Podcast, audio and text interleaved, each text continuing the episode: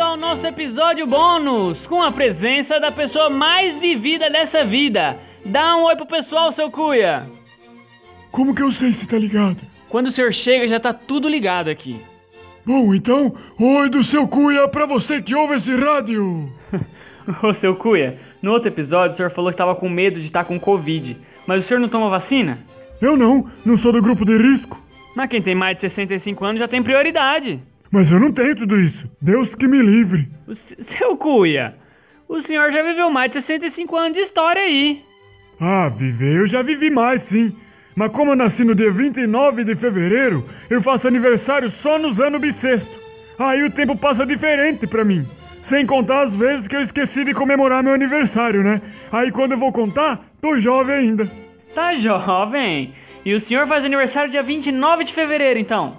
É, esse ano mesmo. Não fiz aniversário. Que coisa! Eu nunca tinha conhecido ninguém que completava um ano de vida só a cada quatro anos. É que você é novo ainda. Ainda vai ver muita coisa nessa vida. Eu já vi muita coisa, muita coisa estranha. Se bem que o mundo tem mudado muito, né? As coisas já não são como era no meu tempo. Pra você ver, quando eu trabalhava na fazenda do meu bisavô, que tinha chegado naquele lugar quando tudo ainda era nada, a gente produzia de tudo naquela terra. Mas depois de um tempo, uma coisa estranha começou a acontecer lá. As nossas produções começaram a desaparecer do nada. Os animais ficavam agitados e quando a gente chegava para ver o que estava acontecendo, já não tinha mais nada no lugar. Desaparecia tudo: as plantas, a grama, os insetos. O lugar que nossas coisas sumia voltava a ficar na terra, como se a gente nunca tivesse plantado nada naquele lugar. Loucura, né? Mas a gente ignorava e continuava plantando. Até porque geralmente era um lugar pequeno que acontecia isso. Um dos meus irmãos falava que devia ser bandido pegando nossas produção. Mesmo que ele não conseguisse explicar como que esse tal bandido limpava e renovava o pedaço de terra. E por que que esse tal meliante insistia em fazer os assaltos dele no meio da nossa plantação. Já que ele podia roubar nos cantinhos, né? Ou na beira da estrada, que seria mais fácil dele carregar nossas coisas. Mas ele preferia acreditar nisso do que aceitar a ideia do meu outro irmão, extraterrestre. Tudo que tinha sumido, ele falava que era o ZT que tinha vindo e pegado uma amostra do nosso mundo para estudar, para depois vir e invadir o nosso planeta.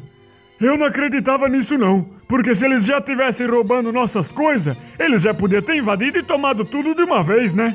Vai ficar levando o nosso planeta à prestação? Que que é isso? E eu também não acreditava que era bandido não, porque não tinha como uma pessoa fazer aquilo. Aí eu não pensava no assunto, só ignorava e continuava a minha vida. Não ia mudar nada mesmo, ainda mais porque a gente nunca sabia quando, nem o tamanho da coisa e nem o que que ia sumir. Mas aí um dia, nós tudo tinha saído cedo e cada um tinha ido fazer suas coisas. Eu tava tirando leite da Meili e olhando pro horizonte. Eu gostava muito de olhar para as terras do meu bisavô, sabe? Porque o campo das plantações tinha umas ondulação que parecia um oceano, cheio de morrinho até longe no horizonte. E nossa casa ficava lá longe, numa das elevações, com o chão escondido pelas plantas, como se ela estivesse na parte rasa daquele mar. E aí foi nessa hora que eu vi com meus próprios olhos o que estava acontecendo. O sol estava brilhando forte e do nada eu comecei a ouvir um barulho de água bem baixinho, aqui ó, no pé do ouvido, como se tivesse chuviscando, sabe? Eu olhei para cima, mas o céu estava azulzinho, azulzinho. Aí quando eu olhei de novo para nossa casa, eu vi acontecer. A casa tava se afogando no chão, menino. Que nem um navio furado, sabe? Tava tudo afundando para baixo. Da onde eu tava, eu não conseguia ver a terra embaixo da casa, mas eu consegui ver desaparecer no chão todo o lado direito e depois devagarinho e descendo o lado esquerdo até não ter mais nada para ver. Enquanto a casa descia, eu percebi que o formato do chão de plantação se balançou, como se as ondas de terra se mexessem que nem um rio fossilizado, que não era mais água, mas que ainda se lembrava como que se mexia. Eu tentei contar para meus irmãos que tinha visto, mas igual eu que não acreditei nas ideias deles, eles também não acreditaram em mim. Eu tinha visto acontecer, mas a minha explicação sempre era mais desacreditada quando a gente falava para outras pessoas. Mas também, né? A culpa não era minha. A culpa era da verdade, que mesmo sendo verdade, não fazia sentido nenhum. Meu Deus, seu cuia! Mas foi alguém lá pra analisar o chão da sua fazenda? A fazenda era do meu bisavô.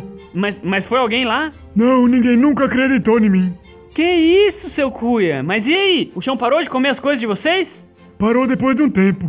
Aí a gente começou a puxar tudo que tinha sumido pelo poço que a gente tinha lá. Tava tudo lá de baixo, acredita? O mais difícil foi puxar nossa casa. Então o senhor tava certo. Tava tudo debaixo da terra, porque tava tudo afundando no chão, né? É, mas meus irmãos continuaram achando que era bandido ou ET. Mas depois disso começaram a achar que o bandido ou ET morava dentro do nosso poço. Aí, depois de nós tirar tudo nossas coisas de lá, nós tapamos o poço para não ter mais discussão. Meu Deus, meu Deus, seu cuia. Eu acredito no senhor, viu? Obrigado, meu filho. E você, que também acredita no seu cuia, manda pros seus amigos. Volta na semana que vem e até a próxima. Quer falar alguma coisa, seu cuia?